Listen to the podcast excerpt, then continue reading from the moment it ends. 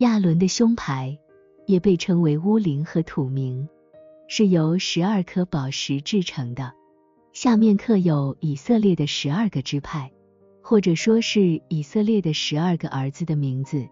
出埃及记二十八章十五到三十节，三十章八到二十一节，二十九节。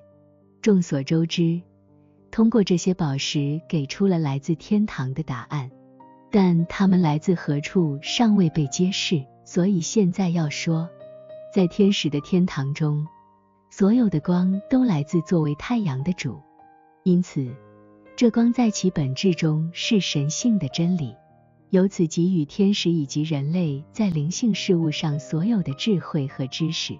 这光在天堂根据从良善中得到的真理而呈现出各种颜色，由此由于对应关系，在圣经中颜色意味着从良善中得来的真理，因此。